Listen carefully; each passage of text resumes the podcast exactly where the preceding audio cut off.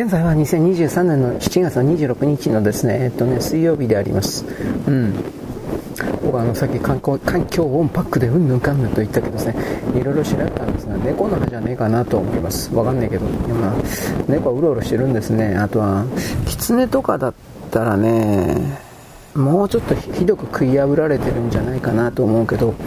なんとも分かりません。ああの僕はあの確認取ってないんですけどあの環境音パックとか何かですね。虫多分虫の音のところで、えー、ガブッとやられてるんじゃないかなと思います。なぜそれを言えるかというとえー、っとね、虫のところの、まあ、そう場所を置いてきたんですけれどもで1時間2時間経ってですね回収しに行った時に置いた場所と違ったところにあったんです。僕ちょっと最初焦りました。あれどこ行った？どこ行った？でまあそうすぐ割とすぐ近くにあったんですけど、えー、蹴っ飛ばしたかな？どうだったろう？というふうに思ったしで明るくなってからですねよくよくその何ていうかな傷口というかへっこんでるような状態を見たら表の側はへっこんでる。そして裏の側はですね、えー、鋭い尖った牙のようなものが2本プラスチックの樹脂に深々と3ミリか4ミリぐらい？4ミリまでったら大変ですね。でも3ミリぐらいは突き刺さって、まあ、へっこんへっこんでるという表現でいいんだろうか、まあ、へっこんでるというふうなことを発見してですね。おそらく餌かなんかと勘違いして噛みついたか敵だと思って噛みついたか多分そんなんじゃないかなとは思うんですがこれはま想像でしかありません。でこれ何言いたいかというとあなたが環境音パック聞いてる人かどうかも知りません。まあ、あれはなんか、特定の、本当に特定の少数の人が、えー、なんていうか聞いてるらしいんです。もうもちろん真剣に聞いてるっていうんじゃなくて、なんかをしながら BGM みたいな感じで聞いておられるみたいですが、えー、ガシャガシャガシャドカドカとかニャーニャーとか、まあ猫はな、猫にしろ、キツネにしろ泣かんけどね、漫画とかそれじゃなくて、あいつらほとんど泣きませんよ。猫なんて本当に。あの家族に飼われてる家族と一緒にいてもめった泣かない。それは猫飼ってるやつに聞いたことあるんだけどだから、うん、そこから考えた時に多分ね雑音入ってるとすれば加えてどっかに持ってこうとしたっていう風な感じでガシャガシャとかザザザザみたいな変な音入ったんじゃないかなって僕はそのだけそれがちょっと心苦しいです。なぜ心苦しいかと僕は完璧主義者だからです。いや、許さないよ、そんなノイズなんて。というふうなことで本当のことを言えばですね、全部捨てようかと思ったんですが、今の時期、まだ、あの、虫の音っていうのはレアだから、うん、まあ、まあいいかと、注意書きしとけというふうな形で、あの、すいません、僕のことを訴えないでください。お願いします。そんなノイズ入ってたくらいで訴えないでください。ということで、外国の人間も聞いてるので、聞いてるかどうか知らんけど、聞いてるらしいので、なぜかアメリカとドイツ聞いてるらしいので、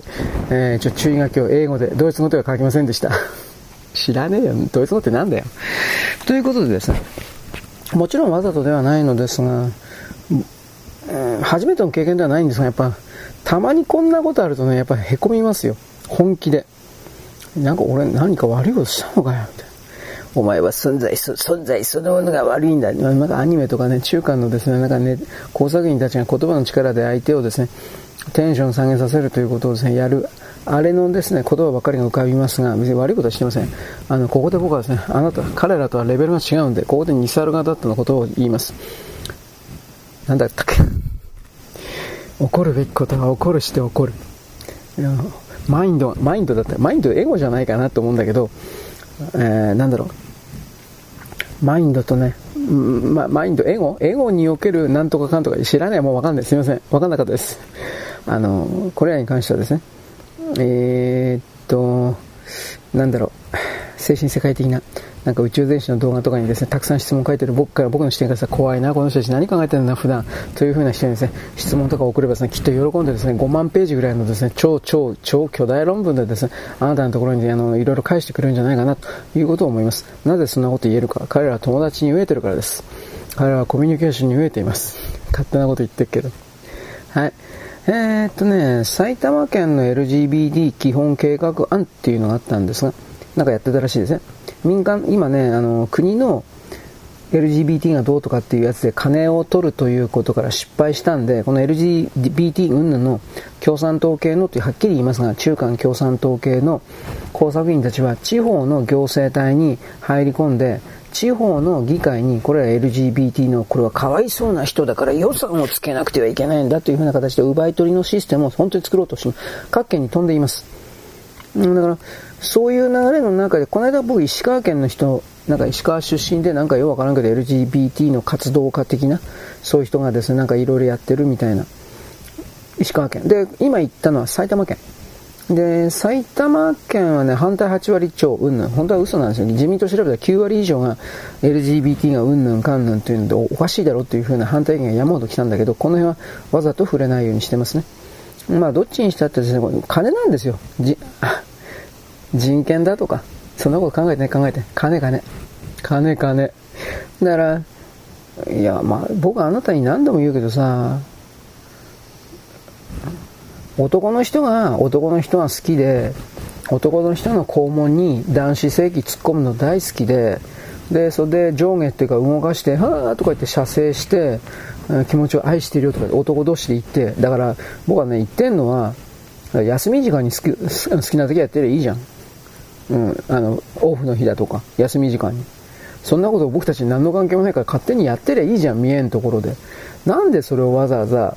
問題化してですね、変態ですか？変態プレイですか？なんか僕たちが男同士で性行為してるの見てください。そしてこれを認めてください。こういうことでしょ？僕にはそのようにしか見えない。僕にはそのようにしか見えない。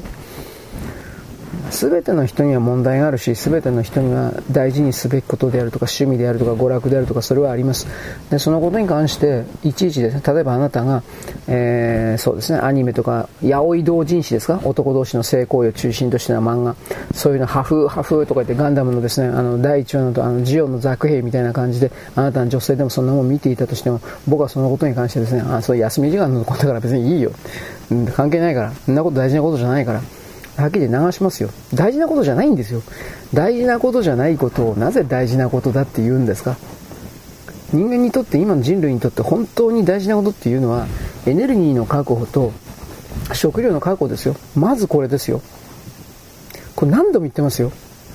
このかっこいいこと言ってる人たちっていうのは、じゃあ飯食わないんですか？電気使わないんですか？ガス、水道使わないんですか？これの洗練化と合理化と新製品発表発表と維持メンテナンスそういうことがどれだけ大事かっていうことをなぜ考えないの？権利が、まあ、だから、男の人が男の人の男子、肛門にね、そう、チンチン、男子、性器入れて動かして、うわ、気持ちいいよとか言って、愛してるよとか言って、射精してですね。だからそれはあんたの趣味娯楽だから、性の性癖、性の癖、そういうのをやってりゃ楽しい。そういうことやってる自分は偉い、すごい。優れてる特別。それもそんな風に思いたい。それすら娯楽になってる。それはダメだって言うんじゃないですよ。だから休み時間にやる分には。休み時間にやれよ。あなた学校出てるでしょ？小学校ぐらい出てるでしょ？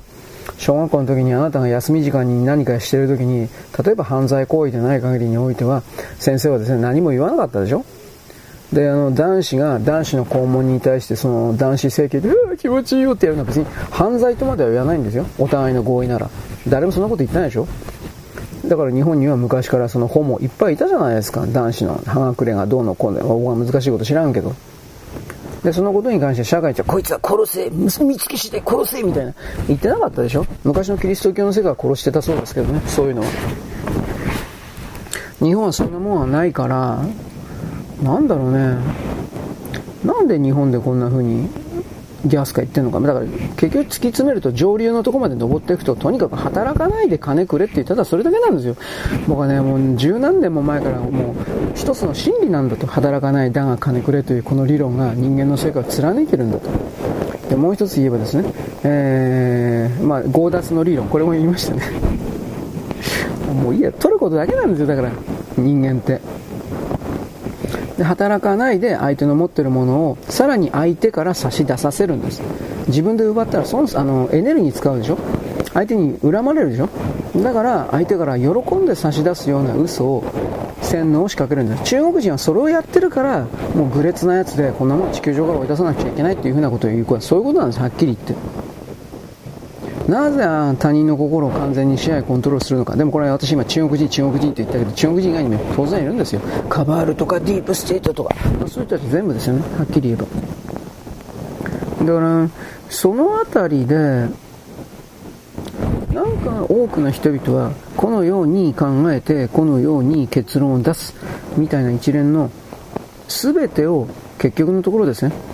外から与えられたテンプレ、はい、この通り考えて、こんな風に考えるのは正しいのよ、点数上げますよ、偏差値上がるよ、みたいな感じでそれを再現してるだけのような気がしてならないです。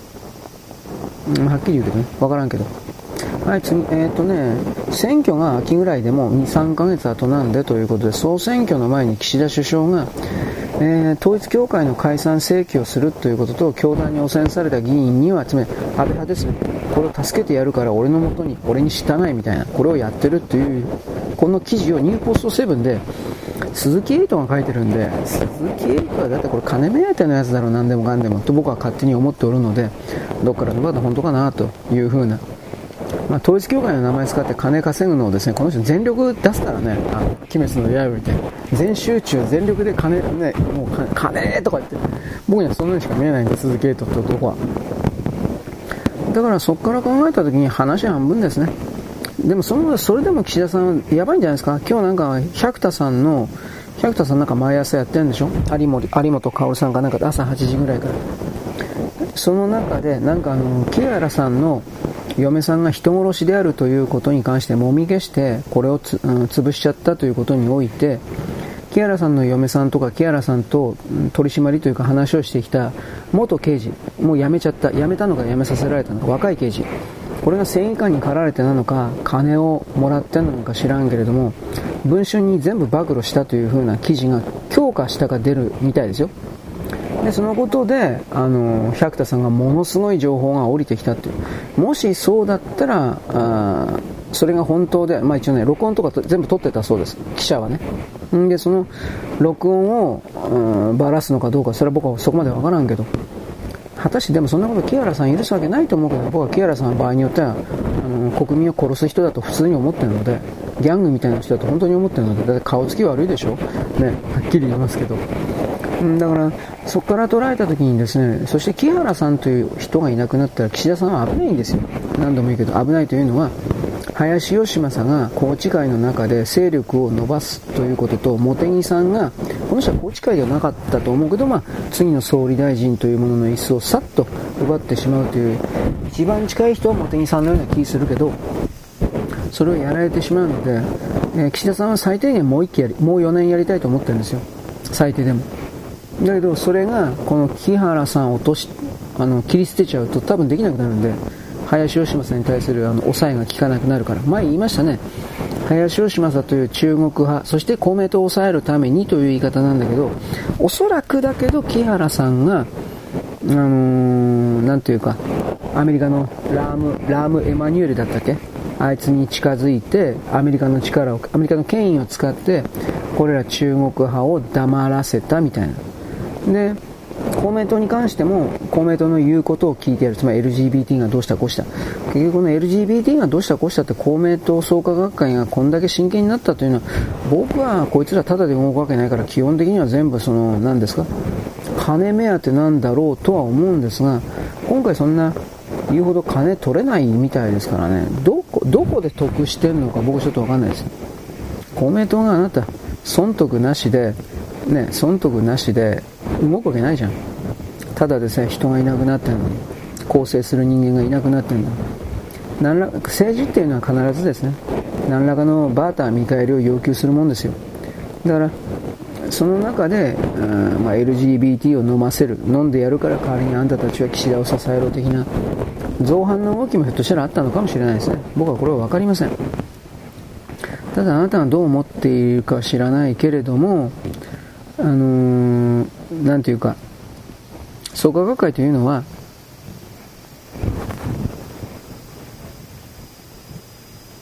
あなたが言うほど、いや、あなたが想像する以上にか、汚いところですよ。僕はそう思いますよ。判定しますよ、そのように。そういうことを踏まえてね、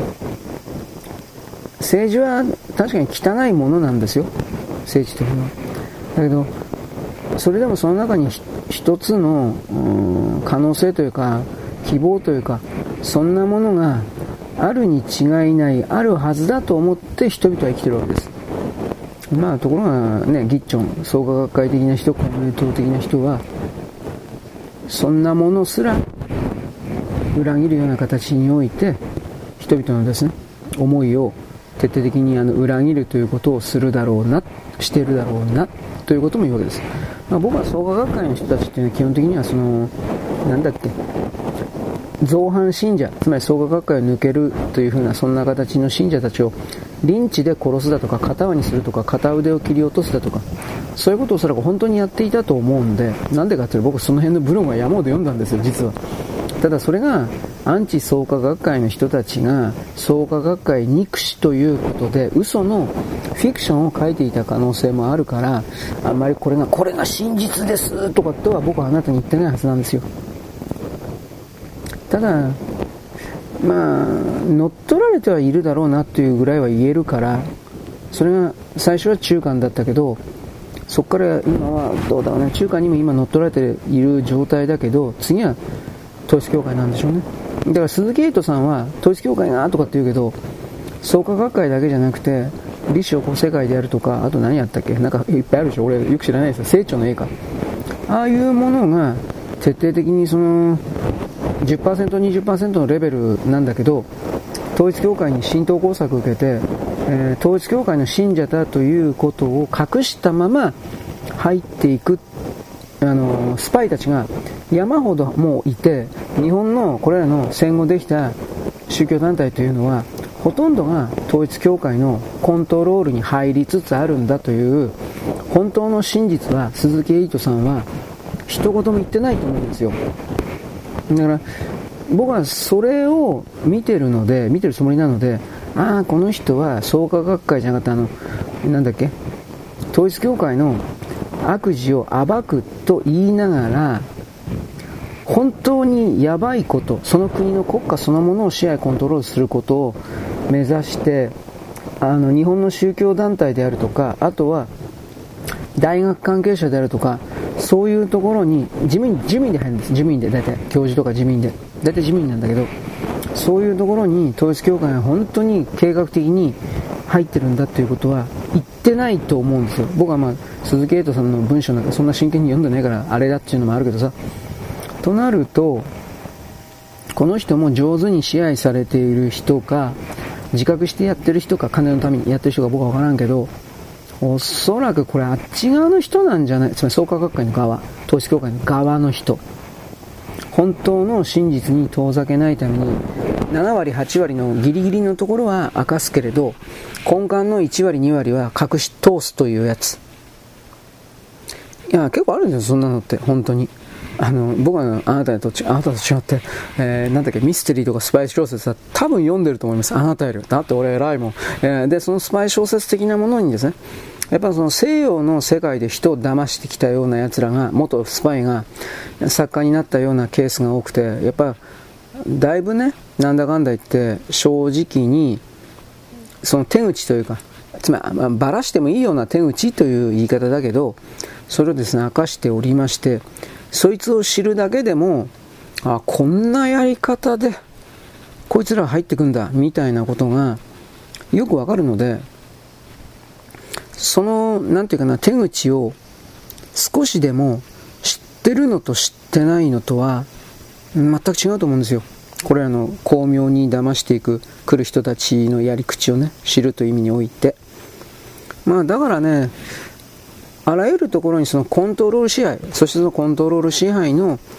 根っこにあるのはあの何て言うか全て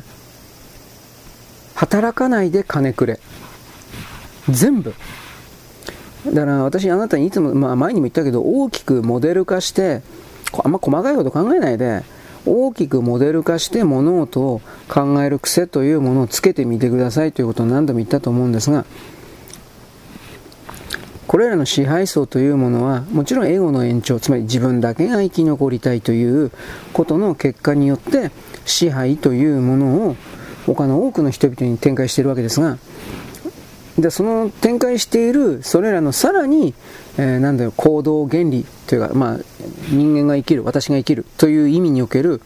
生存における憲法みたいなものは何なのかそれは間違いなく短い言葉で構成されてるんだ。そうですね。でそれは短い言葉は何なのか。それこそが働かないだが金くれなんですよ。働かないだが金よこせなんですよ。だからそれを実現するために数が全てだからコントロールできるような設定を求めてじゃあこの場合においては外国人参政権はどうだとそんなこと言ってみせるんですよ。あの外国人参政権がどうのこうの言ったところで本当の本当の国家のね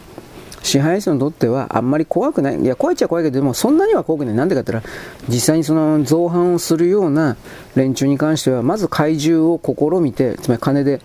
丸め込むということを試みて、それでダメだったら殺すんですよ。あの、僕たちは日本に住んでるから、政権関係者がその気に入らんやつを殺すことがあるんだということの考えゼロだけど政権関係者であるあるあればあるほどあ米国なんかロシアなんか普通にそれ行われてるけど政権関係者であればあるほど殺すんですよ。簡単だから。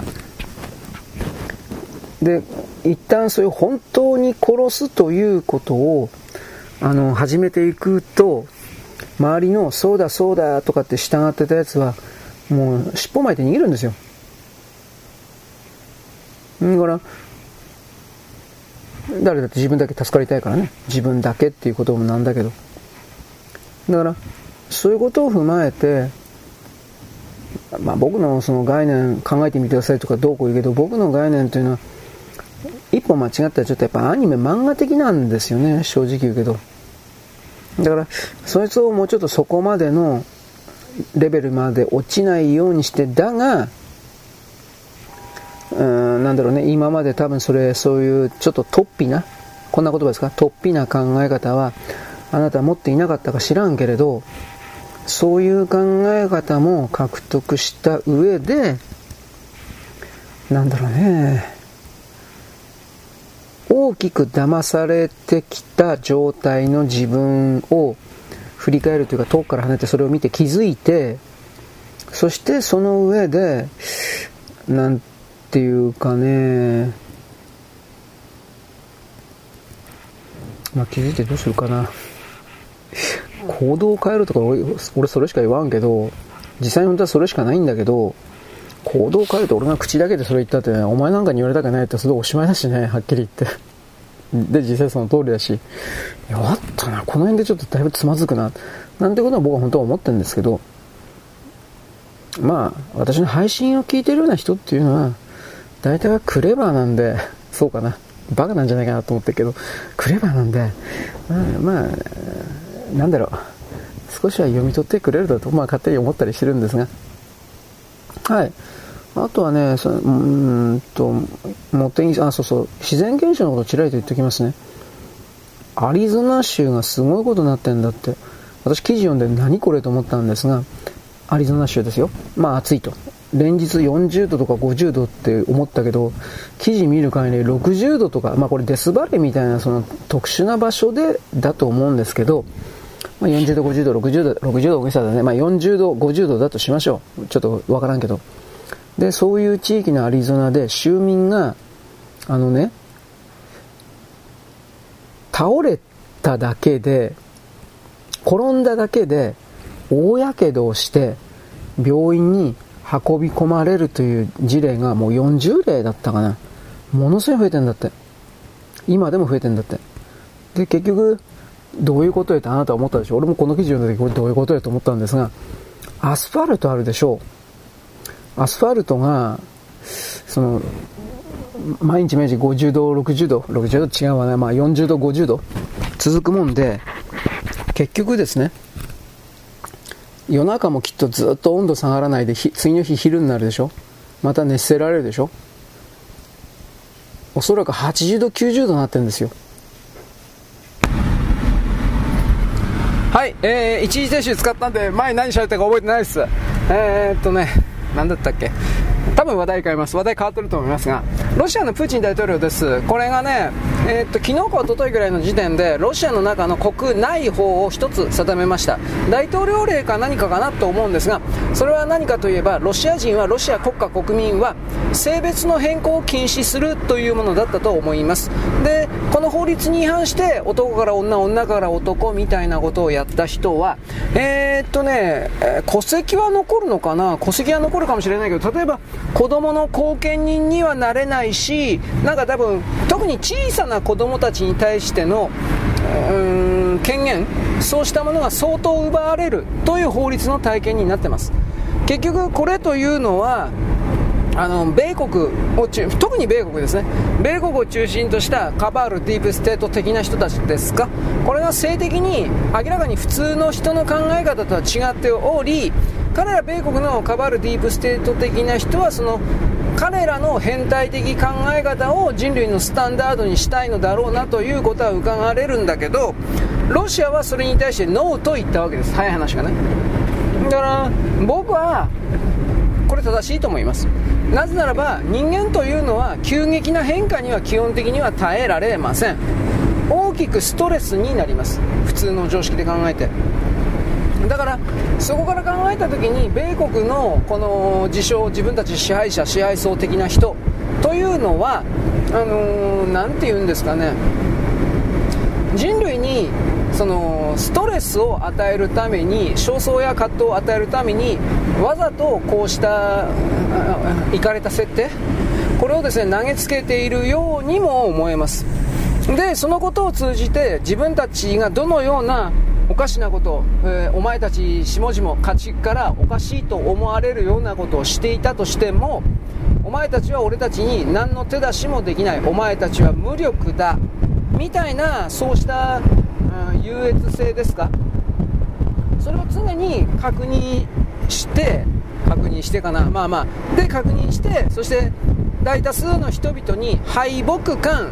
みたいなものを味合わせ続けるというかそういうことをなんか仕掛けてるのかなというふうに思います。だけどこの敗北感とか怒りだとかそういうことを踏まえてそれを受けている我々庶民の側がそのレールに乗っかってしまうからそう感じるのであってそうではなくこのような考え方を常にするべきだということを僕は前から言ってるんだけど、まあ、みんないつも覚えてないけど問題は解決されなければならないのです。問題は解決しなければならないし解決されなければならないんです。問題がそのように解決しなければならないされなければならない対象であるからこそそれをその動きというかそれは現実世界に現象として動きとして現れ出てくるんです。それが問題でないのなら人々はそれを問題だとまず認識しないんです。あなんか例えばどどうやるのかな。風が吹いてるな。これ問題だと思わないでしょ。水が流れてるな問題だと思わないでしょ？だから何にも思わないでしょ？問題だと思うということはそれがその状態であれば大多数の人々に不利益を害を与えるから問題なんです。損を与えるから問題なんです。でいわゆる自称かばるディープステート的な人たちの言うところの、えー、問題だ問題だっていうのは彼ら少数の人々にとって生存の権利というかそれを奪われると彼ら自身少数が思うから彼ら自身にとってだけ99%の大多数が変わらなくてはいけない。で彼らにとってだけの問題です。それは1%以下の0.0001%以下の彼らにとって問題かしらないけど99.999%には問題ではないんですよ。価値観というか論理のですね意図的なひっくり返し転倒、えー、ななんですか？まあ反転が行われています。そのような欺瞞はやめさせなければならない。と僕はいつもこのように考えてはいるんですがうまいこと言ってないですね。うん。あのみんな騙されるというか騙されたがるというかそもそもがあんまり興味ないというかまあそうですよね。みんなアニメとか見るのに忙しいんですよ。ね。アニメなんか面白いのあんのかなんか教えてくれよ本当に。ななんかどれひねったってなんか異世界がどうとか異世界いたって人間は人間だろお前。というふうに思うんだけどあこれをいうのにハマってる人たちは中国人なんですがあれは中国人向けなんではっきりです最近は中国人ですらあんなものに飽きてはプゲラとかって中国人が書いてるけどあのね2ちゃんとかに書いてるけどそれは中国人の中の少数派なんですよ。大多数はやっぱりですね。中国人の大多数はですねやっぱりですねああこんな世界に行ければいいのにみたいな思ってるんですよ本気で。どうしようもないな。自分で言ってたんだけど本当にどうしようもないなこいつら。さあ日本人でも中国人でもどうしようもないわ。そんなもんに。だって自分は自分で生きていくしかないんだから。でそこから突きなんで僕の人生はつまんないんだろう。そうなんですよ。人間の人生はほぼ全ての全員がつまんないんですよ。なんでこんなことを正面から見つめないんですか？同じことの繰り返しだしつまんないことばっかりなんですよ。ね。えー、なぜそのようにつまらない人生にしてしまったのでしょうか？我々人類なんか精神世界の偉い人たちが言ってますけどそれはそうかもしれないけどとりあえず現状はつまんないんですよ。まず足元を見ろよ。背伸びばっかすんなよ。飛べもしないくせに。とだんだんだんだんとなんかひどいことばっかり言ってますね、まあ、とにかくですね僕は僕も僕ほど面白くもなんとない人間いないんで、ね、夢を見るな。お前たちの夢あの、ね、思ってる夢ってのはただ逃避の対象でしかない。夢を見るな。とこうなるわけです。うんまあだからそこから考えた時にねうん。きるとは何なのか？うん、自分で生きるということはやはり人に支配されないことがまず第一のベースじゃないかなと僕は本気で思います。人のリモコンの入力信号の通りに手を上げて足を上げて考えることすら考えさせられてそれは自分というもの別にいなくたっていいじゃんというふうになります。ね綾波レイじゃないけど私の代わりはだえー、なんだっけどどれだけもいるもんだってなんかそんな。確かに人間の世界に言うとほとんどは大体そんなもんなんですけれどもでもその中で、いやいや、僕はほんのちょっとは違うんだよと。大体は変わらない、その通りだけど、ほんのちょっとは違うんだよと。そこまでひどいこと言うなよ。みたいな感じで、世界を再認識できるのかどうか、再構築できるのかどうかということをおそらく問われているんであって、その部分をですね、つまり自分で再構築するということ、世界を認識し直すということ、その部分をですね、あまりおろそかにしないことはあまり軽く考えないというか、まあ、軽軽くて軽いのはいいんだけど、いい加減に考えないというか、そんなことが大事なんじゃないかなと僕は一応思います。はい、やっぱりあの、すみません、うん、一時停止使っておりました。えー、もう、もう、どこまでいったかな。変態のやつ、試合層の変態云々というのは、なんだっけ、ダボス会議のあの、なんだかな、ドイツ人の学者兼、なんか、白髪でちょっとハゲ頭で眼鏡かけたやつの議長、名前忘れちゃったけど、ダボス会議議長とかでやればで、多分検索で画像とか出ると思うけど、あれが演出されたものでなくて、彼の本当の気持ちから来るものであれば、いわゆる、本当に変態な格好してるから、あなたにあなたに分かりやすく言うんだったら、映画にもなった変態仮面ってあったでしょ？あの鈴木なんとかさんがねあそああれでブレイクしたんじゃないかなと思うけど。変態仮面でものすごく売れたあの変態仮面の格好してるんですよ。ぶっちゃければそんな感じです。だからああいうのが当たり前の人たちに対して僕たちは何を思うのか思えばいいのかということ。あの感情的に反発してねこんなやつは殺せとかってやったってどうせ殺せないし無理だしそんなでなおかつあのーなんていうかなあなたたちは間違ってるよロロとかってやったところでこいつらは改めないしだって自分たちが絶対にどんなことになっても正しいと思ってるんだから。で昔はこの人たちはねあの自分たちは天使つまり神の使徒部下しもべと思ってたんですが2000年に入ったあたりからだんだんとなんか考え方が変わってきてね自分たちが神だと思うようになったんですよ本当に。もっと正確に言えば人間というタンパク質系の肉体の器に受肉した神の一部または神そのもの。なんかそんな考え方を新たに作ったというかそれはおそらく彼らのあの組織の中で天使だけでは上を決められなくなったからじゃないかなと僕は思ってる。天使長だとかなんかいろいろあるでしょ。で天使よりも上なのは何か神だとかもうなんとかなんねんねんかこいつら本当に本当にこれ高学歴なんかやこいつらと僕は思うけど世の中にそういう行かれた人が現実にその支配層になってるんだということは知るべきなんですよ現実を見せるということですねはい。でですね。はい。また一時停止です。な、なんかうまい言い方ないかな一時停止してるときはこれですよっていう風な。はい。なんだったっけ？えー、っとね、まあ、百田さんがうんぬんかんぬん、木原さんがうんぬんかんぬん、これ言いましたね。多分これ、木原さんのこと、を、切れないと思うんですよ、僕は。選挙にですね、宏池会というものを維持させたいからと僕はこれを思ってるんですが、これは今後以降のですね、ね動きを見てくださいです。次、米国のですね、えー、っと、マッカーシーだったか、誰だったかな、まあ、下院議長でいいと思うけど、この人がバイデン大統領をですね、えー、自称大統領を弾劾する準備を始めているっていうふうなことを言いました。これは4日5日前に、バイデン親子がものすごく外国からですね山ほど献金をもらって違法な献金をもらってですねそしてそのことで、えー、利益を得ていたもう汚職の極みだみたいなことが一応証拠付きで出てきたどうのこうの、まあ、これは前から言われていることですけどもそのことに関してもあの弾劾をするんだとでこれでですねさらにディサンティスがフロリダのあのトランプ大統領は電話一本で逮捕されたのにバイデンは全然なんていうかなお咎めなしじゃこんなことは許されてはいけないディサンティスは大統領に出馬選挙出ましたけど、おそらく次、今回ではなくて次の、次か。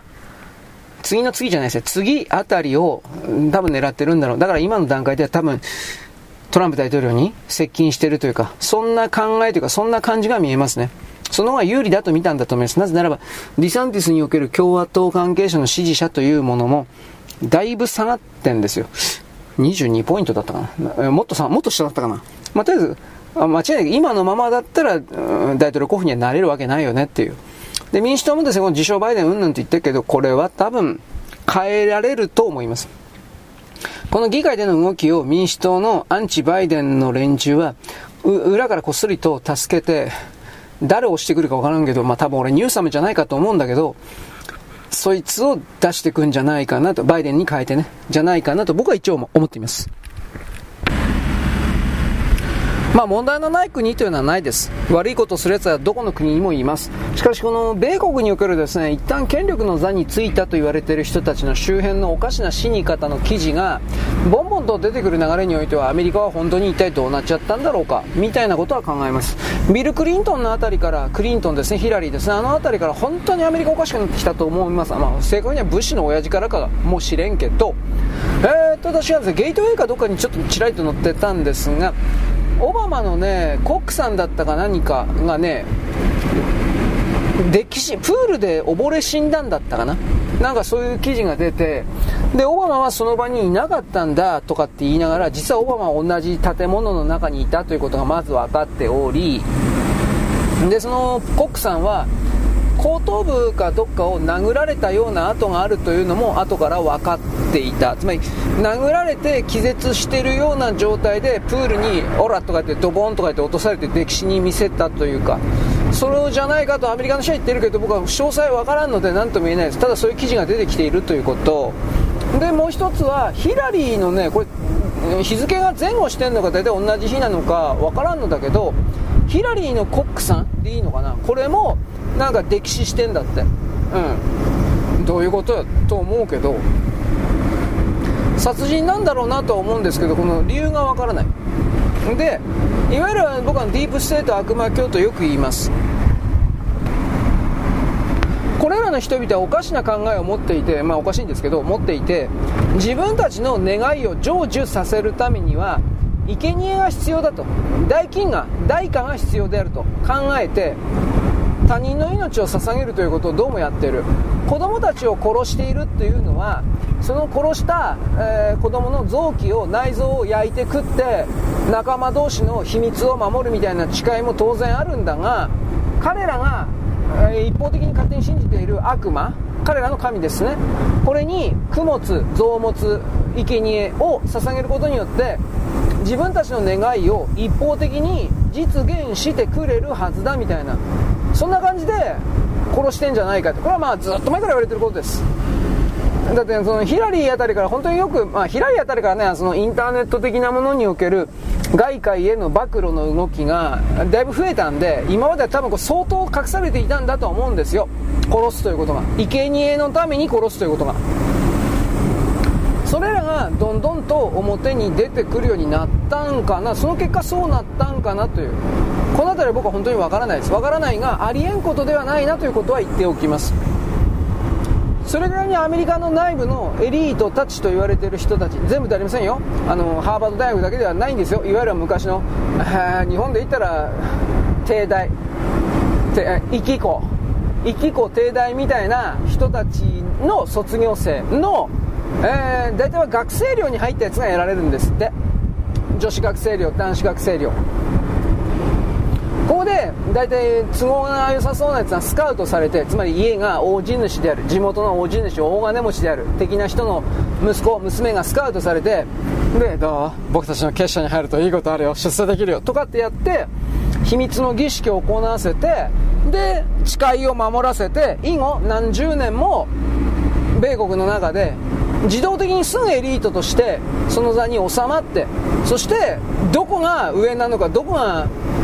ゼロポイントでそどこから命令が降りていくか知らんけどそれらの命令の通りにですね動くという。そうしたことがどうやら本当にあの自由の国のアメリカに建国以来いいですか？建国以来ですよ。建国の前からって話もあるけど建国以来これヨーロッパから持ち込まれたと思います。ヨーロッパどうしようもないな。いやいやまあさどうしようもないんだけどねフリーメイソンがどうとか散々言ってるけどさ。そういうものに当時の古いアメリカ人たちというのはカラッとカラッと参っちゃったんだろうなと思います。でこれさえ進歩してるわ俺たちは支配層のままだみたいな感じでやってんだろうなと思ったら、まあ、全世界のどこにもそのような土人的な考えと呪術的なやり方をおまじない儀式がありそれは1人でやってんならいいけどこんな風にね生贄とか犠牲を求める他人の命を求めるそのような悪劣な悪逆なシステムであった場合によってはこれは全部暴いて関係者全てを死刑にしないといけない。僕はそう思う。牢屋ではダメだ。死刑にしないといけない。この地球世界からこういう愚かな土人のシステムがありその土人のシステムを実際にやっている連中がおりそれらの何の再現性もなく根拠もないようなおまじない論理によって何の罪もない人々が山ほど殺されていったんだ。ということにおける何ですかね。あの証明。過去のじ、うん、なていうか未来の人類に残すような何か。これをですね記録として残しその上で私たちは新しい次の一歩を踏み出していくことを常に心がけるというかそれが必要だろうなと僕は個人的に強く思ってます。その部分はね。まあこの辺りで。はいよろしく。ごきげんよう。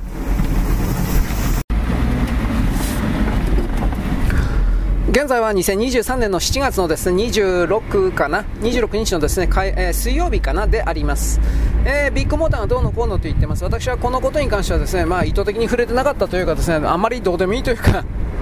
よくある話だなと思ったんではっきり言うけど。自動車会社というかですね、えー、中古車販売者であるとか整備会社においてもちろん真面目な人は真面目にやってるんですがこうした急成長したような特に整備会社ですかそういうのはどうせ車検だとかそういうところで修理代ふっかけるだとかそういうところで保険屋と組んでおかしなことしてんだろうなと普通に思ってたんで案の定やっぱりおかしなことしてたなというそういうオチです。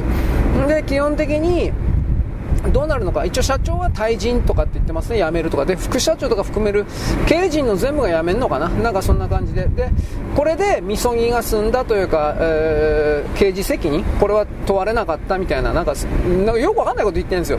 とりあえずね、これ、ビッグモーターという会社が国交省の官僚たちの創価学会員たちの天下り先になってんじゃないかなという気がします。結局だいぶこれ問題が大きくなったにもかかわらず国交省が全然その腰を上げなかったっていうのは似たような事例がこの創価学会官僚の天下り先にあるのかあとはこのビッグモーターの人がひょっとしたら創価学会であるとかわからんけどね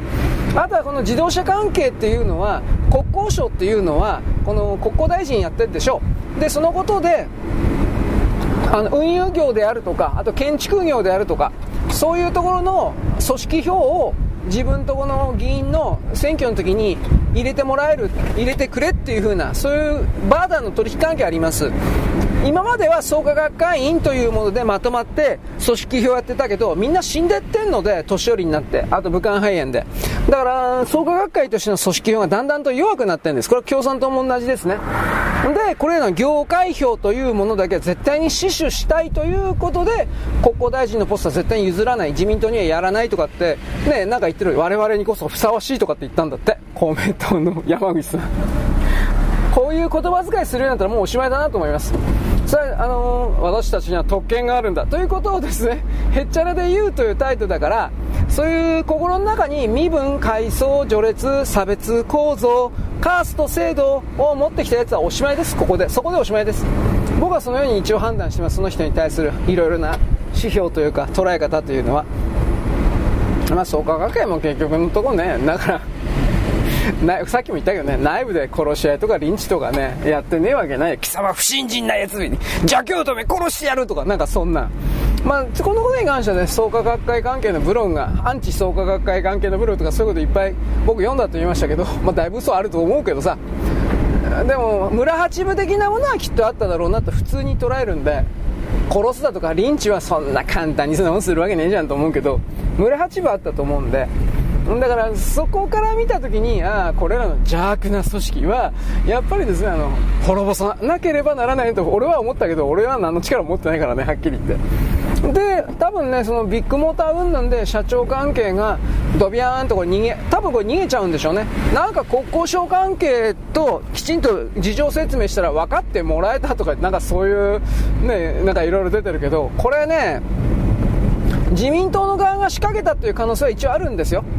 あの国交省の大臣をですね大臣のポストを取り返さなくちゃいけないっていうのは記事出たでしょ？そしてそれに合わせるようにビッグモーターのこの話が出てきたでしょ？だからそういうことやってるのは誰かって言ったら普通に考えたら木原さんなんですよ。木原副官房長なんですよ。普通に考える裏裏側のこんな汚いことやってるのは。となると木原さん邪魔でしょう。公明党創価学会からすれば。でこの木原さんの嫁さんが殺人犯であるとかそういう感じのあのー、スキャンダル？スキャンダルとか事実だったら事実で罪償わにあかんと思うけど。が、あのー、木原潰しで出てきた。でこれにおそらく公明党創価学会中国が絡んでる。木原さんはアメリカの民主党とパイプがある。と見た時にですよ。ラーム・エマニュエルとつながって LGBT がどうのかって言ったでしょ。もしこの辺の設定が本当であるのなら中国と創価学会にとっては木原さんは排除すべき対象だからえー、木原さんが自分たちの国交省のポストというものに手突っ込んでくるんであれば、あ木原を殺すしかないと、政治的に。ということで、これあの、文春法でしたっけ？昨日、明日ぐらいに出るらしいんですが、えー、木原の嫁さんが過去に前の旦那を殺していただとか、そういうことにおける取り調べをした若い刑事が全部暴露しちゃい、本当に暴露したかどうか俺知らんけど。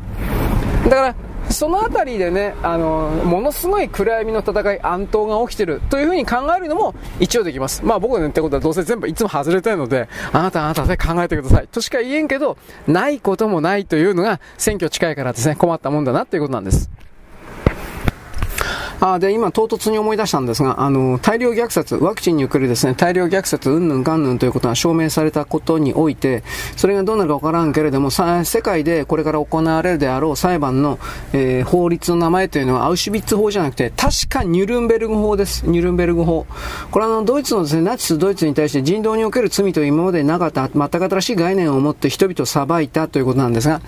えー、それを一番最初に行われた裁判の場所が、ニュルンベルグというドイツの場所だったんで、で、ニュルンベルグ法という、なんかそういう概念というか言葉だったんじゃなかったかなと思います。これ間違ってるかもしれんけどね。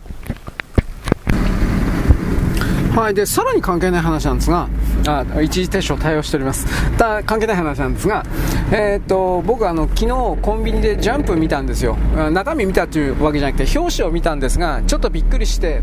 ネットフリックスがワンピースの実写版を作ってるというところまではなんか情報として知ってたんですが、そのネットフリックスのルフィ、ルフィだったか、主人公のね、ルフィのあれは何人かちょっとわかんないんだけど、南米の人かな？南米の子供少年？わかんないけど、これ誰よという。まあとにかくですね、どういうイメージにすりゃいいかったか僕はわからんけれど、ちょっとこれはないんじゃないかなといろいろ思いました。ただ、慣れれば慣れたなんでしょう。で、一応これ、小田さんが、作者の小田さんがなんかだいぶ関わってるという風な記事読んだけど、これどっからどこまで本当かわかりません。関わってないかもしれないし。ただ、その上で、なんかね、うん、多分つまんねえんじゃないか。はっきり言うけど、多分つまんないんじゃないかなと僕は思っていますよ。なんでかっていうとですね、えー、まあ、漫画の実写化で本当に成功したのないからね、外人がね、それいろいろ監督メガホン取るんだろうけど、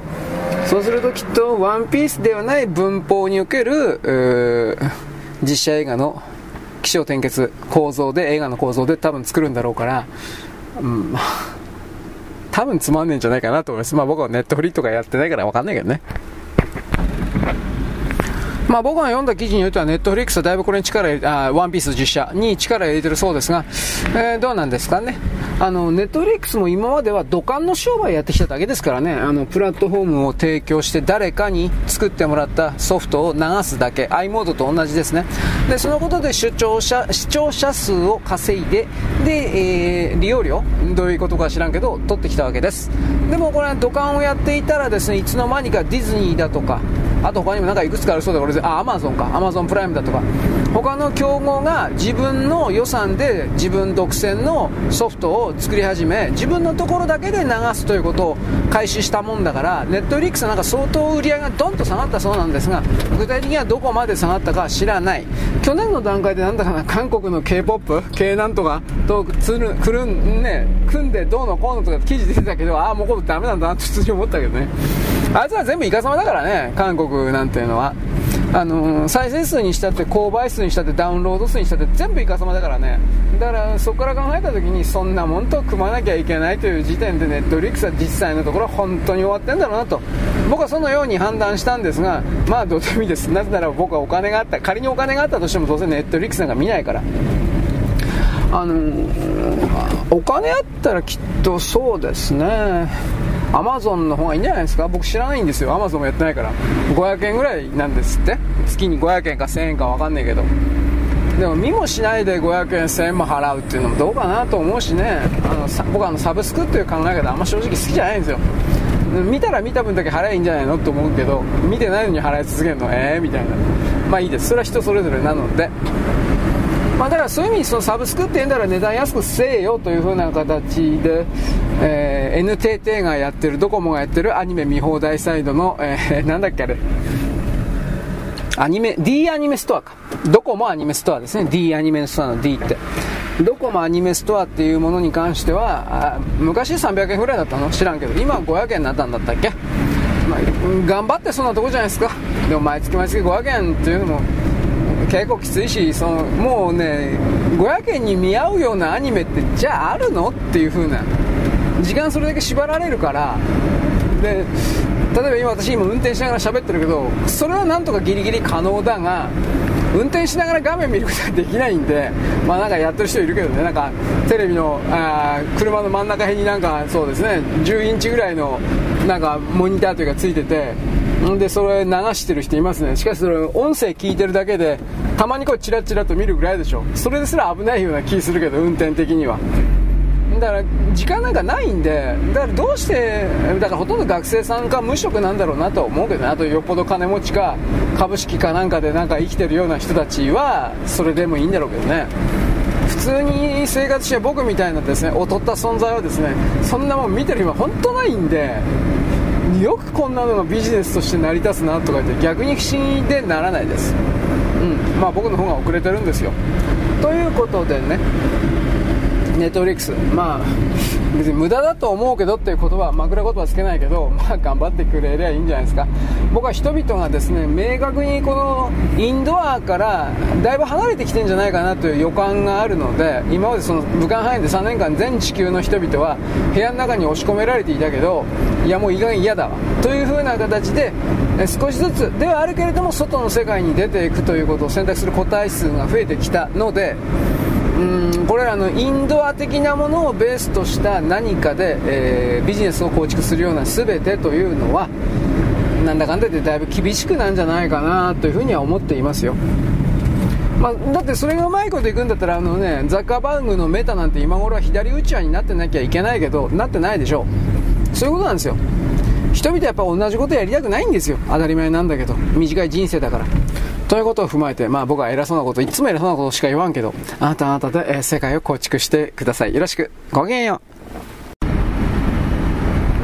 現在は2023年の7月のですね26日の水曜日であります。あ今 NHK とか含めて人人道主義がどうとか移民がどうとかこれ多分なんかわざとやってるでしょうね。世界的規模で同じような動きと同じような報道のさされ方をしております。何かの強い意図があるということまでは分かるんですけれどもこれに関して、えー、なんだろう移民反対という方向にさせたいのか賛成という方向にさせたいのかまだその前の段階において移民というものそのものに関するような移民というか不法侵入者はいらないんだけどそういうことに関する人が入ってくるくる人を入れなくちゃいけないんだみたいなこの辺の概念が日本人には全くなかったんでまずそこから知らせようという風な意味における共同、まあ、洗脳とも言いますが、えー、それをですね仕掛けてるのかなみたいなことを思いますはい次明日27日ですか週刊文春が出ますあのさっきでしませ百田さん百田ハゲのおっさんこの人は自分の放送配信の中で言っていたように次の文春はすげえよと、えー、木原官房長木原誠二さんだったっけあなんか芸人のような違うかな、まあ、木原官房長官がですね、うん、副官房長官がなんかようわからん彼の奥さんの一番最初の夫旦那が、えー、おそらく彼女によって殺されたんだ。だけど本来ならば殺人犯で捕まらなければならないのだけれども木原さんが強い強い圧力をかけてこいつをもみ消したんだと。でそのことに関してもみ消しに関わるというかその捜査を担当していた警察刑事の方々若き刑事がもう辞めてるんですがえー、もう許せんと。こんなことこんなことは許せんというふうなことで文春に全部ぶちまけたと。そして証拠の録音テープも全部持ってると。いうふうな形のですねで録音テープもまあぶちまけてるというかなんですかね。僕はようわからんけどはおはがきもいただいたんですが明確に岸田さんに対する岸田おろしというふうに見えるでしょう。ただ今の段階で岸田さんをおろして得するのは誰かだ。親中派しかいないんでね、まあ、林芳正であるとか茂木さんは親中派というよりもどっちかであればなんだかんだで米国のような気しますけどね。えー、河野太郎？だ河野太郎仮に岸田さんが今降ろされたとしても河野太郎が出てくるとはちょっと思えないな正直。河野太郎さんと高市早苗さんというのはだいぶバックしたと思いますよ。総理総裁候補的なものからは。なぜならば河野太郎はマイナンバーカードであれだけ失敗してですねふんぞり返ってたからそういうのを国民全部国民というか議員が見てるからね国会議員が。だからそんなうまいことはいかないだろうなと思うしあの高市さんは言うまでもなく安倍さんいないんで後ろ盾いないからそういうさらに女の人差別的なこと言いますがしかし女の人の政治家で後ろ盾がいない。そうするとやっぱりこれはね押してくれる人いないとやっぱきついんじゃないですか。ということで候補がね林芳正か茂木さんになっちゃうんですよ。この2人ですね、まあ、あとは私大大穴で福田福田達夫だったっけ？あの福田康夫の孫になるの、うん、まああ息子か。福田康夫の、ま、息子なのか。武雄がじじいだから。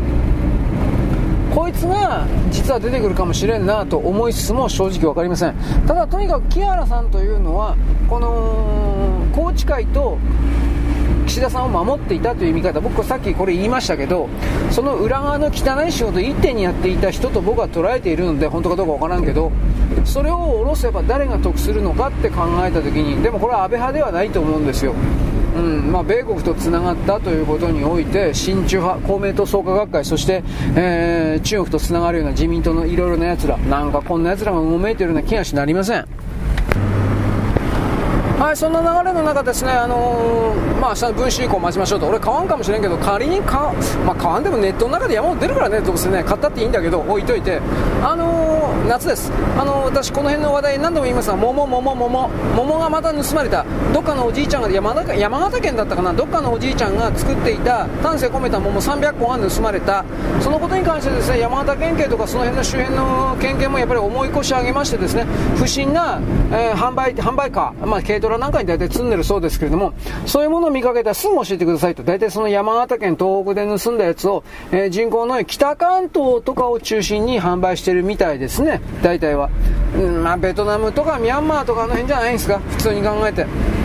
で、だって前回も前回も前々回もそういう形でベトナム人に捕まってますからこれは SNS などを通じてやり口とかやり方そしてどこの農家に何を作ってる方かの泥棒情報を彼らがお互いに持ってるというか情報交換してるというかそのように見るべきでしょう。そして仲間を誘ってですね、えー、1人じゃ無理なんで45人いるでしょうどう考えたって。でその45人で徹底的に1時間か2時間2時間もかからんでしょう。手分けすれば5人ぐらいで手分けしてあっという間ですよ。でそれをやって即座に逃げて売るという。これ本当になんとかなんないかなと思います。つまり捕まえて投獄だけではなく強制送還というこということです。彼らが一番恐れているのは日本から追い出されることだから彼らがねいくら円安になって日本にはうまみがなくなったどうのこうのといったところでそれでも日本ほど安心な国はないんですよ。あのかっこいいこと言ってるけどだからそういう意味で追い出してしまえばいいと本当に思うんですが、なかなか尻尾を出さない。しかしこの辺に関してはですね、僕もあなたもですね、なんか駅前でですね、わけのわかんないゴザみたいなものにも変な日本語でですね、えー、桃5つでですね、5つで1000円だとか、5つで1000円だったらめちゃくちゃ安い方だと思うけど、そういう形のですね、おかしなものがあってたら、これはですね、やっぱりすぐ通報するべきだということを私は言います。あの、ああいう果物っていうのは、まあ米なんかもそれは大変なんですけど、あの、米とかさつまいもとかも大変ではあるけれども、果物は特に大変で、場合によってはですね、一つ一つ袋をかぶせたりとか、いろんなことしなくちゃ、袋かぶせるのはマスカットとかあの辺なんだけど、袋をかぶせたりとか、いろんなことしないといけないのに、そんな手間かけたものをあっという間に盗むんですよ。許せん。本当に許せん。ということで、あなたも怒ってほしい。僕は実はこれ相当怒っております。はい、次にですね、ロシア、ウクライナ、チラリと、昨日か一昨日だったかですね、ブリンケンの野郎がですね、国務長官がですね、えーと、ロシアが当初も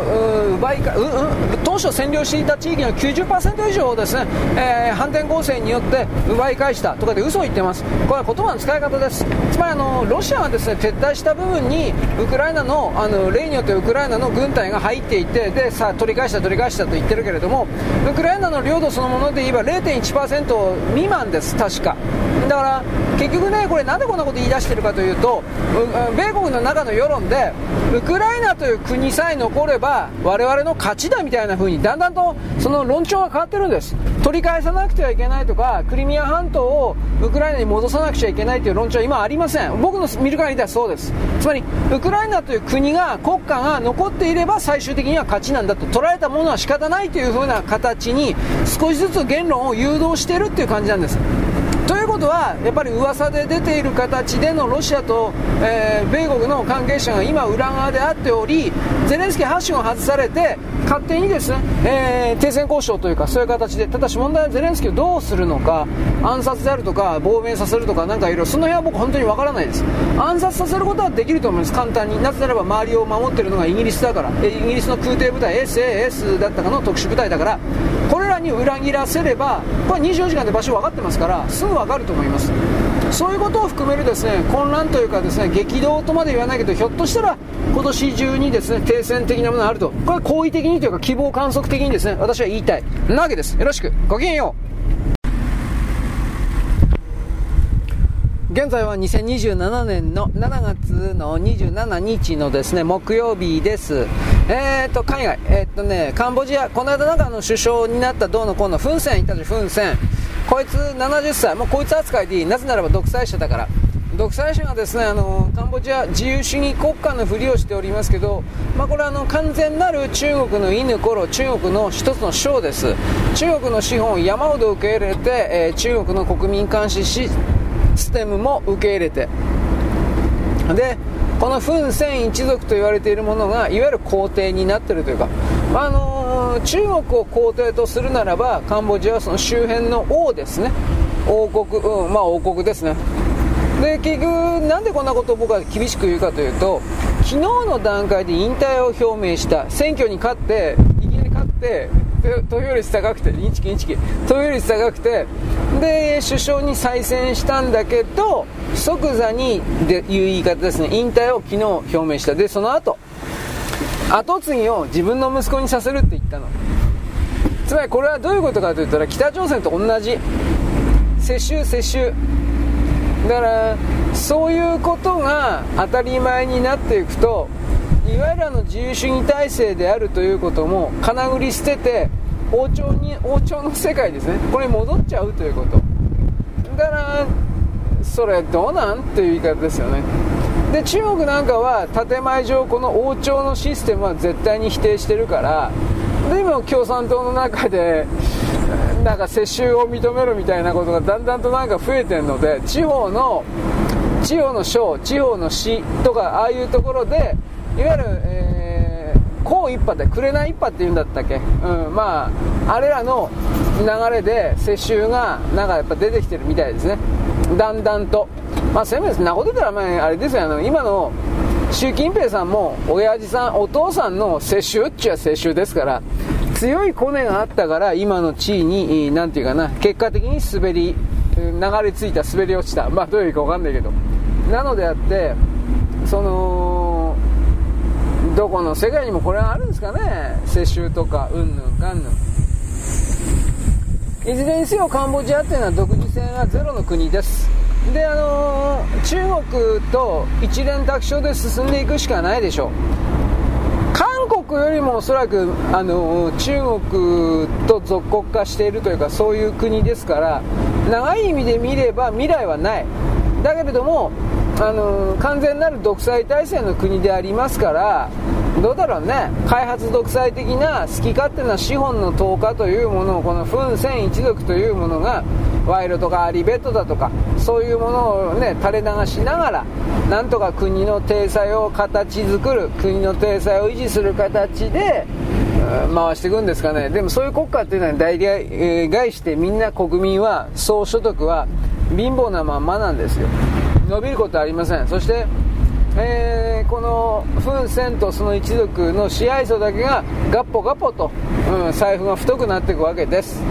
はい次。タクシンがねなんか元もあの帰国するんじゃねえかっていう記事出てました。まあ戻ってどうすんのって話だけど選挙あるんじゃなかったっけ？何だったかな？忘れちゃったけど。タクシーであのタイに帰ったら逮捕される人だったっけ？俺もうなんかなんかそんなんだったから逃げたんじゃなかったかなと思うけど国外追放だったから自分で逃げたんだったか。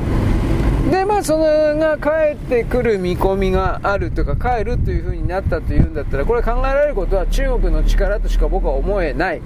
タクシーはぶっちゃければタイの王制度王政立憲君主国としての王国王の制度を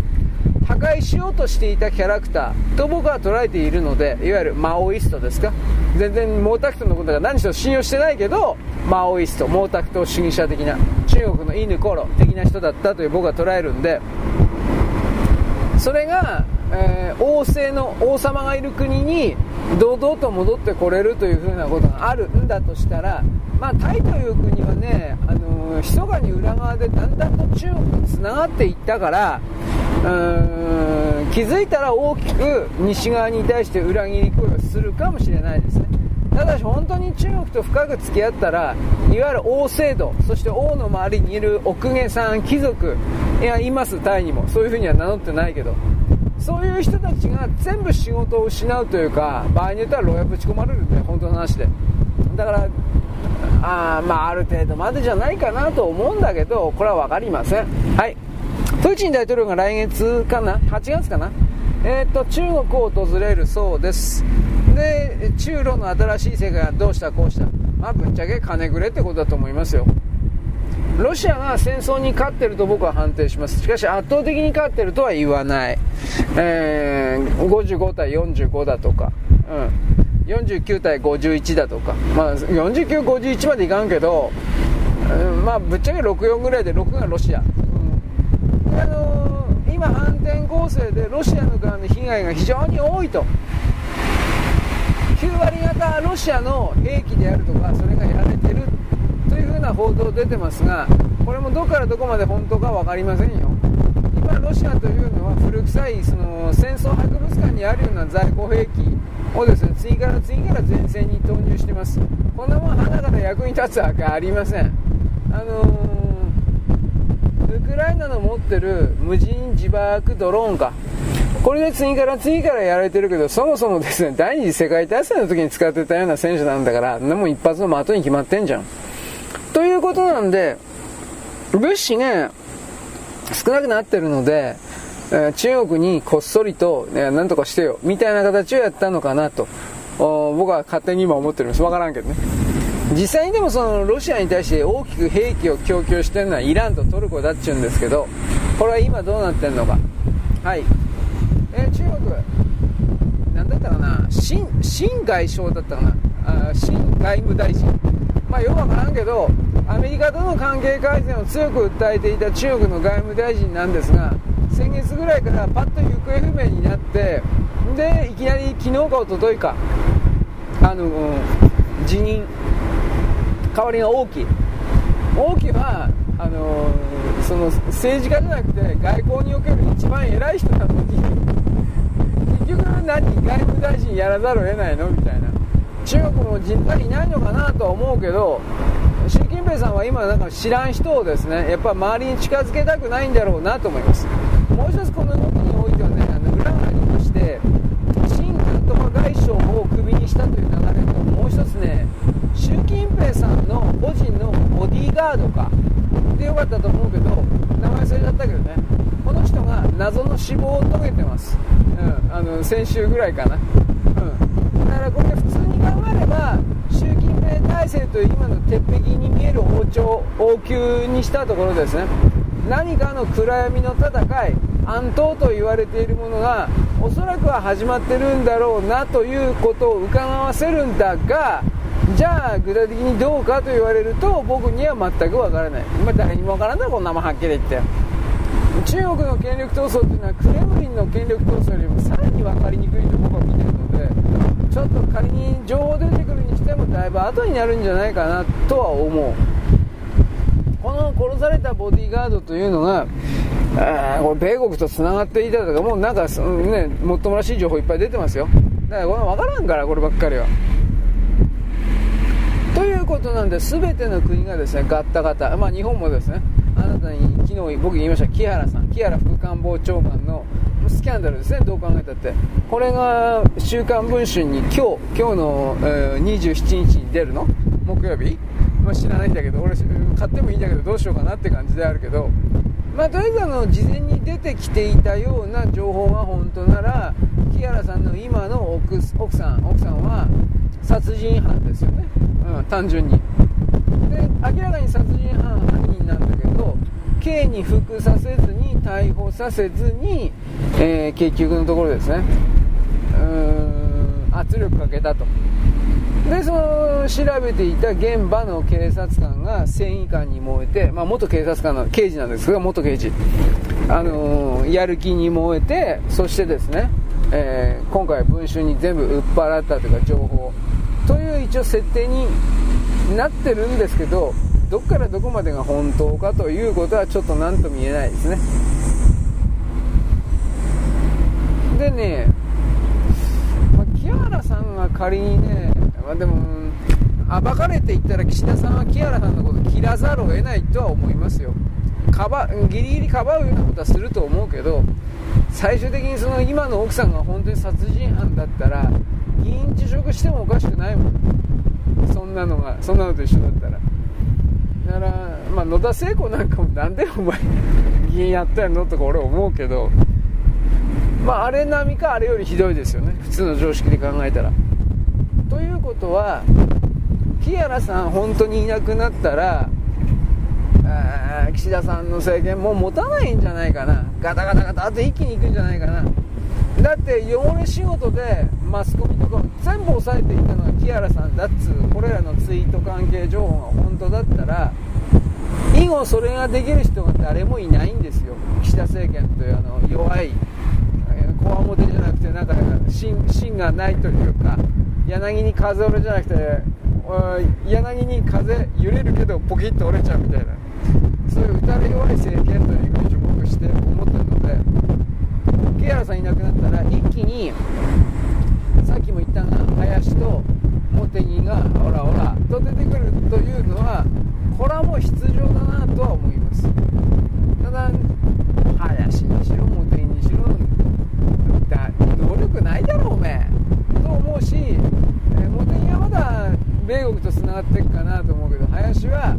おそらく安倍さんの言った通りハニートラップに引っかかってるでしょうねというそれと同時で林も米国とはつながってる人なんですが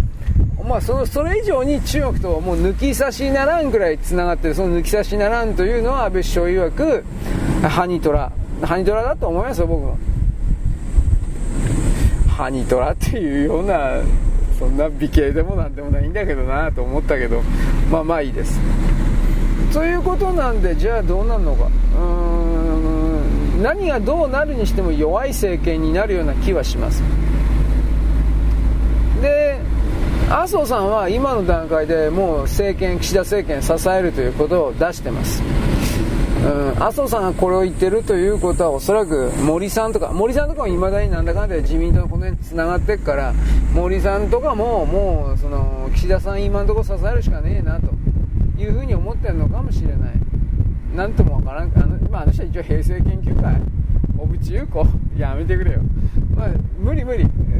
少なくとも今回で今年でどうのこうのでどう考えたって無理やから。だからそこから捉えた時にですね。うん。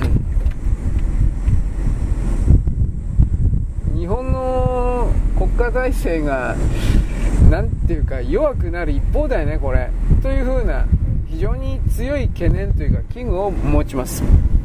米国にも中国にも転がされるだけなんじゃないのこれ。なんていうね非常に心配するんですが僕は。何にもできないので。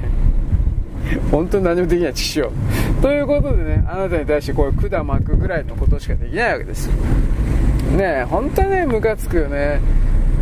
まあでも岸田以外いなかったんかなあの時点で。何とも言えないですけど。あとはですね、あのー、今日がね、朝鮮戦争の停戦の70周年だったかな。停戦して70周年です、今日の日付なんで、えー、と、北朝鮮はね、中国とロシアと一体化してますよという演出を軍事パレード含めてやっててね、韓国に対して差をつけるというか、なんかそういう感じです。で、韓国はちょっと反日やりすぎたんで、いかにも自分たち日本と仲いいですよみたいな形を必死になってやってます。あのー、韓国人が、何だったかな。日本の製品を山ほど気違いみたいに買ってるだとか、うんぬんだとか、あのー、過去の事例から見て、韓国のメディアからそういう情報とか記事が出るときは事実ではないです、大体は。政府の命令のもとに、そのような嘘の記事を出して、で、それを Yahoo のサイトとかに出し、日本人に読ませるために作ってる捏造です、ほとんどが。あの、このタイミングで、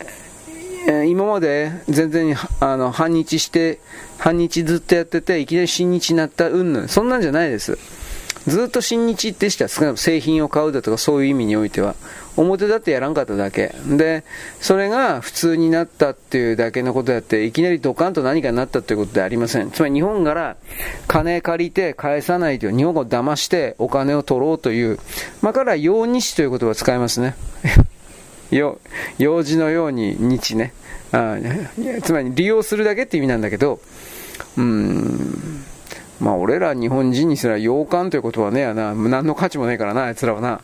まあ、ただ、だからその北朝鮮というものの干渉地帯、バッファゾーンとして存在するという仕事をムンジェインの時に辞めたんで、まあ、その時点で、まあ、その前もね、いろいろやってるけどね、金英さんとかもね、ノムヒョンにしたって、うん、どんどん裏切ってたからね、あいつらは基本的にはまあ全部反日ですよ。新日はいない。今のヤン・ソクヨル云々にしたって、まあそういうもんです。度合いの大きい小さいぐらいです。で、そうやって、いわゆる国際世界、国際社会における力、パワーというものの本当の意味の分析ができてない。あいつらも中国と一緒にですね、消滅するというか消えてきゃいいのにって本気で思うけどね、俺は。その支配を求めるんであるな、あるならば、まあ求めてるけど。まあ、とにかくその、じゃあ北朝鮮が偉いかって、それも全くない。国民をですね、植えさせてるし、日本人を誘拐したのに、いつまでても返さんから。ほっとけば解決すると思ってるんでしょ、みんな死ぬから。だから北朝鮮にしてもあの体制はさっさと滅んでくれとしか思わんが、70年も続いてんかいというふうな形におけるですね、なんだろう、僕は複雑な言葉を出します。なかなかそんな70年も潰れたもんが一気にね、倒れるなんてことはないだろう。それこそ、一応交渉建前上2000万人だけど人口はね、あそこはね、北朝鮮は。それが10分の1になる。200万人とか100万人ぐらいまで減れば、変わらざるを得ないけど、今のところその兆しないからね、全世界で。8割方、9割方死んでいく流れに入るということの。だからこれはまあ何の証拠もないんで、現時点そんなことあったらそうなるかもしれないね、的に考えておけばいいだけですけど、うんまあ、一番そうなったら苦しいのは独裁政権、中間、中間北朝鮮だろうなとは思う。自由主義国も辛いっちゃ辛いけど、その独裁国は多くの人々を奴隷として使うという前提で国家全体を回していた支配層だけが美味しい思いしてきたという、それですから、そのサイクルが回らなくなった時に支配層がどうなるかですよね。うん、まあ、いらないからって殺し合いというか、共食いというか、そういうものをせざるを得ないだろうなとは思ってるけど、果たしてそんなところまでいけるかな、行かさせてもらえるかな、ということも僕の中にはあります。まあ、疑問の見え方という意味ですよ。まあ、いずれにしてもですね、えー、既存の同じ繰り返しの世界がまだまだこれから続くのだ的な、そういうふうに思ってる人もいるのは結構ですが、やっぱりどう考えてもそうはならないね、これ。うん。一旦終わらせられるな、何の意味、何かの大きな意味においても。ということを僕はですね、思ったんでございます。終わらせられるどうか、これは人類をですね、絶滅死滅に追い込むということ、8割、9割。この辺はだから僕は、あのなんかどうも変動中だから分かんねえから、こうだと決め打ちしてあなたに喋ることはできないんだけど、でもまあなんか来てるみたいですね。その、まあ、若干増えたそうだけどね、残存人口に関しては。しかし僕たちは人間の肉体に入っている肉の身なので、肉の身が、目じゃありません。身ですよ。身体の身。肉の身、肉の身においてはですね、どうなんですかね。そんなかっこいいこと言えるような何かじゃないとは思うけどね。うん、そういうふうに考えてはいます。はい、なわけです。よろしく。ごきげんよう。